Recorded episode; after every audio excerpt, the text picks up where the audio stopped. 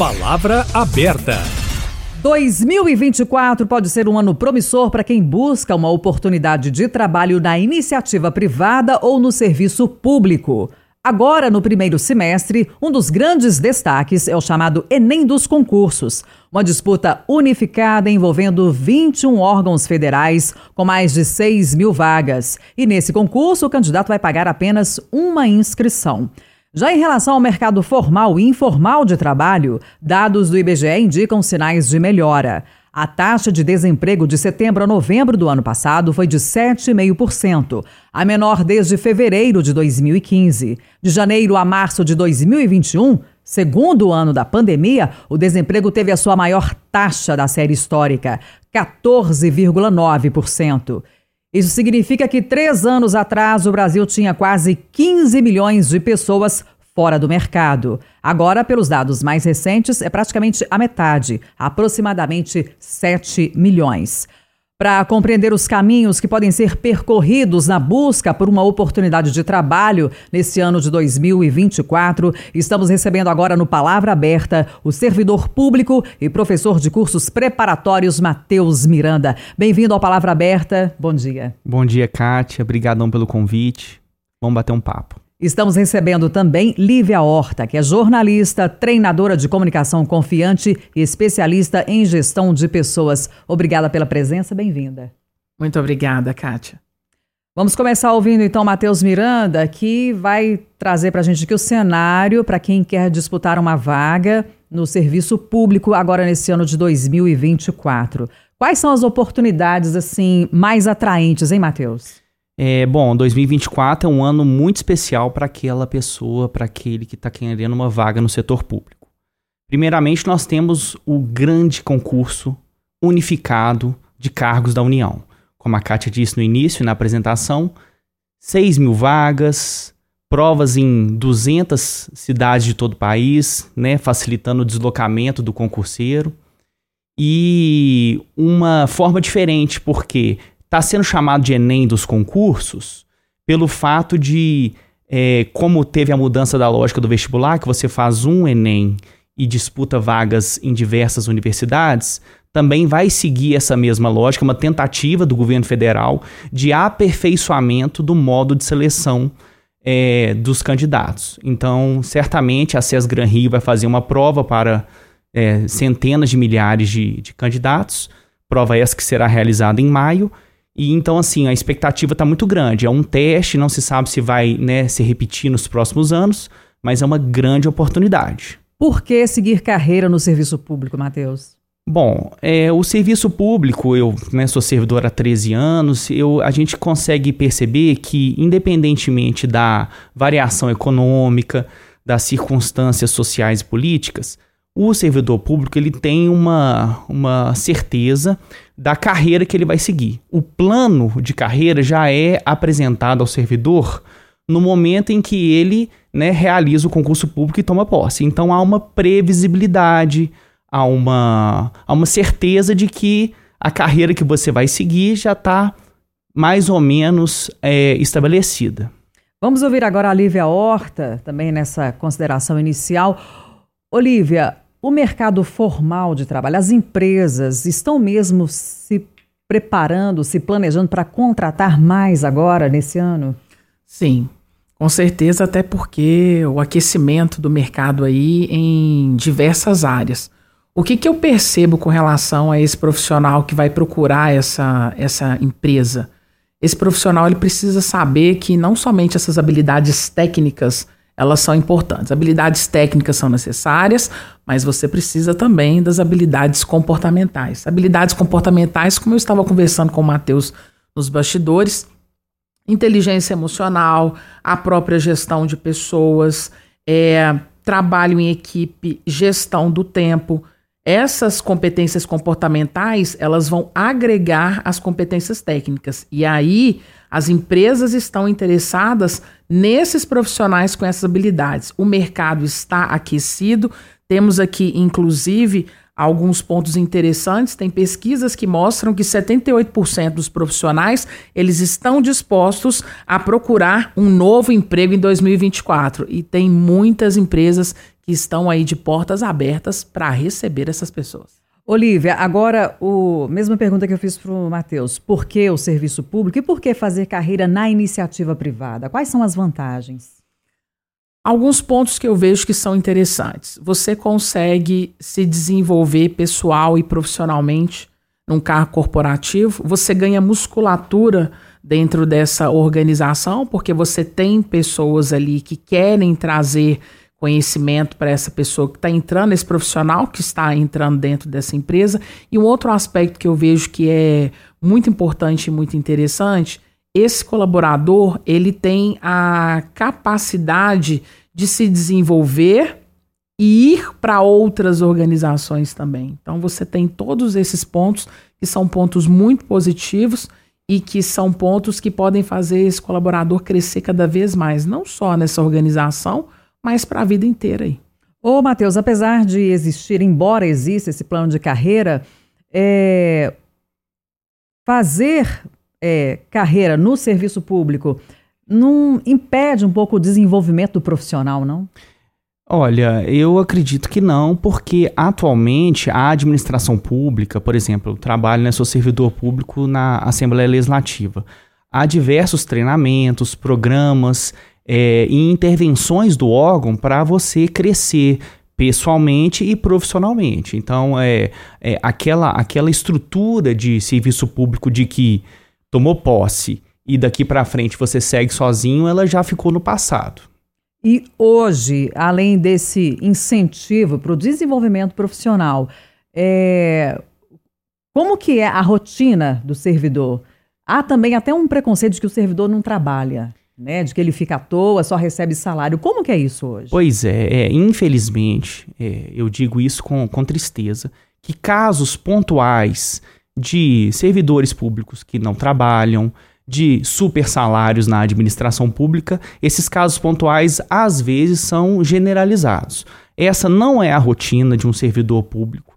É, o servidor público ele tem diversas áreas para, para escolher, para trabalhar. Você pode né, trabalhar na segurança pública, você pode trabalhar nos poderes legislativo, judiciário. Então, assim, é, e servidor público trabalha bastante, faz a máquina, faz a máquina estatal funcionar e entregar os serviços públicos para a população. É, eu tenho um ponto aqui a trazer. Eu queria saber de você, Matheus. É, eu ouço as pessoas dizerem assim: ah, mas o servidor público ele é preguiçoso. Você não vai crescer dentro do, é, dessa parte pública. Vai para o corporativo, porque lá você vai ganhar experiência, os seus salários também têm condições de serem melhores. Essa questão aí da preguiça e do salário, isso é, existe mesmo? Olha, eu desconheço essa preguiça e essa falta de produtividade do setor público. É, eu acredito que, novamente, casos pontuais são levados de forma generalizada. Por quê? É, primeiramente, você tem um plano de cargos e salários das suas, da instituição que você trabalha. Então, assim, você não se acomoda porque você vai sendo promovido, você vai sendo incentivado. Por exemplo, você faz uma avaliação anual pelo seu gestor imediato é, para ser promovido. Para ter direito à sua promoção, você tem que ter uma nota mínima. Então, assim, é, um servidor que não trabalha, um servidor acomodado, certamente não vai tirar boas notas e vai ficar ali estagnado na carreira, naquele naquele é, patamar que ele está ali, se ele não se mexer, se ele não. É, um dos pontos, inclusive, estava me esquecendo, é que para ser promovido você tem que necessariamente fazer pontos, e esses pontos são é, adquiridos quando você faz cursos de aperfeiçoamento dentro e fora da instituição. Mas isso é geral? E outra coisa que eu quero te perguntar: é também regra atraso de salário?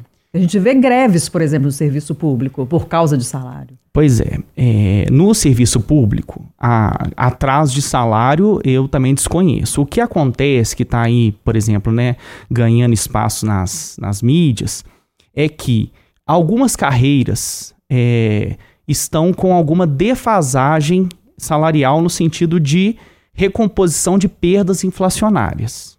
Então, é, aí os servidores se mobilizam através dos seus sindicatos para poder ter essa correção é, das perdas inflacionárias relativas aos últimos anos. É, Olivia, antes da gente ainda avançar mais de como né, que as pessoas que estão em busca de, de uma oportunidade devem se preparar, queria que você ainda falasse bem é, a respeito do cenário. Os salários estão atraentes? Existem áreas mais promissoras que outras? Sim, os salários estão atraentes, mas você tem, por exemplo, a área de tecnologia da informação, que é uma área extremamente interessante e ela é um oceano azul. Um oceano azul por quê? Porque tem muitas vagas e pouca mão de obra. Você tem também a área nessa, nessa parte da gestão de pessoas, o setor administrativo, paga-se bem? Paga-se. Só que você vai precisar de se dedicar um pouco mais para conquistar o seu lugar ali ao sol. O que eu tenho para dizer aqui, gente, é que é o seguinte: na minha concepção, nesses anos todos de corporativo, não existe essa questão de que, olha, ai, paga mal, eu não vou conseguir. Consegue sim. Só que o negócio é o seguinte: você vai precisar de estudar, se dedicar um pouco mais e, principalmente, saber se relacionar e se comunicar com as pessoas certas para que você ganhe visibilidade onde você está e essas pessoas te auxiliem a alcançar outros patamares profissionais. Agora, para isso, é preciso que você se qualifique cada vez mais. Qualificação significa você estudar, significa você se empenhar, se aperfeiçoar cada vez mais no seu desenvolvimento profissional e pessoal. Então, profissional que está estagnado, não quer saber estudar, eu acredito que nem na parte do corporativo e nem no setor público vai ter oportunidades. Você vê algum certo comodismo também na nova geração, quem está começando agora no mercado de trabalho? Então, eu vejo que nós não podemos ter essa questão do julgamento e do preconceito com relação, por exemplo, à geração Z que está começando agora. O que nós precisamos fazer como geração Baby Boomers X e Y é ter acolhimento, empatia com essas pessoas que estão sendo inseridas agora no mercado de trabalho e orientá-las com paciência, gente. Essa pessoa que começa agora no seu, na sua casa aí dos seus 18, 24 anos, ela precisa de ser orientada, ela precisa que você comunique, faça alinhamentos com ela para que ela exerça a função e a atividade que lhe compete.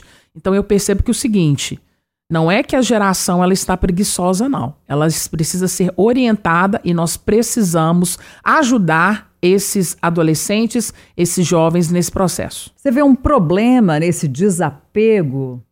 Não sei se eu posso usar bem essa palavra, sem querer ser preconceituosa, mas assim, é, a gente não vê é, os jovens que estão no mercado de trabalho ficando muito tempo na mesma empresa. Você vê nisso um problema? É, nós temos dados que mostram que o colaborador, o profissional, ele fica em média dentro da organização um ano e oito meses. É, eu sinto que, vamos dizer aí, dois anos. Dois anos é um período muito pequeno para você conseguir ganhar experiência dentro de uma organização. Então é necessário que esse profissional ele tenha uma certa paciência. Existe sim uma ânsia de velocidade, eu quero aprender logo, só que é um processo. E aí não existem atalhos. Você precisa permanecer, conhecer as pessoas certas, buscar essas experiências com essas pessoas mais antigas de casa também, para que você aprenda de forma mais rápida e consiga alcançar os resultados que você quer. Não é a questão da ânsia. Tem a ânsia, o, a pessoa ela quer aprender rápido, mas ela precisa entender que ela tem um processo, inclusive para a absorção dessa cultura organizacional. Então, tem gente que chega dentro de uma empresa, um corporativo, e fala assim: olha, é, eu quero absorver aqui missão, visão, valores é, para ontem, para já. Não tem jeito. É um processo, precisa ter paciência, demora em torno de um ano e você vai precisar aguentar, esperar isso para que você consiga atingir ali o objetivo que você quer, que é o aperfeiçoamento e a melhoria profissional. Uma coisa que não é realidade no serviço público é o trabalho aos fins de semana, né, períodos mais prolongados de férias, de recessos. É um ponto positivo. Agora, na iniciativa privada, as pessoas têm que estar preparadas e abertas para essas rotinas, né, Lívia? Sim, inclusive, por exemplo, férias coletivas, que é muito comum no setor privado, né? As empresas, elas cessam ali os seus serviços ao final do ano, para e dar férias para os colaboradores. Existem colaboradores assim como eu na época que eu detestava tirar férias no mês de dezembro, no mês de janeiro, porque as coisas elas são extremamente caras, mas que infelizmente nós precisamos aí nos adaptar a essa situação. Então, precisa ter mente aberta. Por quê? Porque tem o ônus e tem o bônus de trabalhar no setor privado. e você vai crescer. Você precisa se dedicar, se aperfeiçoar, estudar, buscar treinamento e melhorar também as suas habilidades comportamentais, como comunicação, gestão de pessoas, o próprio trabalho em equipe, gestão do tempo, inteligência emocional, para conseguir lidar com as adversidades que acontecem nesses meios. Mateus, a gente fala para quem é concurseiro, mas para quem também não é concurseiro ainda, como deve ser a preparação? Pois é, é, entender primeiramente como que o seu cérebro funciona no sistema de absorção de informações. Eu, assim, todas as minhas primeiras aulas, seja na graduação em Direito, seja nos cursos preparatórios, eu apresento ao aluno essa maravilhosa ferramenta que é o nosso cérebro e essa, esse sistema de absorção de informações. É, então, assim, a primeira dica é essa, entender. Segundo, é fazer um, uma, uma escala mínima, um planejamento mínimo. E, gente, um mito que você precisa estudar 4, 5 horas por dia. Teu cérebro nem aguenta estudar isso. Então, é começar aos poucos. Ganhar musculatura. Ou seja, começar devagar, todo dia, preparando-se, que certamente, com uma escada que você vai subindo um degrau por dia, uma hora você está lá no topo. E no caso de quem pretende ser contratado com carteira assinada ou até mesmo empreender né, em alguma atividade, na informalidade, qual que é o caminho de preparação, hein, Lívia? Bom, o primeiro ponto que eu vejo é você olhar a sua rede de contatos. A parte de relacionamento é muito importante. Então você pode dizer para as pessoas que estão próximas a você que você está disponível para o mercado de trabalho. Agora, um segundo ponto que eu vejo também. Ah, mas como dizer isso? É assim, eu tô, tô desempregado, se ficar sabendo de alguma coisa, me dá um toque, é de uma maneira mais sutil. Como que pode ser isso? Olha, eu tenho aqui uma, uma orientação simples é, chame uma pessoa para uma conversa, para um café virtual ou até mesmo para um café ao vivo em cores e mostre para ela que você está interessado na, na história dela. A partir disso, você também mostre para ela que você tem o desejo de buscar uma oportunidade no mercado. Por quê, gente? Porque quando você chega já com chutão no peito, dizendo para a pessoa, olha, eu estou desempregado, me ajuda, a pessoa vai olhar para a outra e vai assim, gente, mas essa mulher tem 10 anos que ela não me vê e uhum. agora ela está querendo me pedir um emprego? Como assim? Não. Se aproxima, busca essa relação que é importante. Deixem atualizados as suas redes sociais. Sua rede social, por exemplo, né, o LinkedIn, que é uma das redes profissionais aí mais potentes que tem hoje no mercado, coloca seu currículo lá, atualiza, se mostra. Por quê? Porque quem não é visto não é lembrado. Então você precisa manter também o seu LinkedIn pelo menos atualizado. Ah, Lívia, mas e eu que não tenho LinkedIn, como é que eu faço?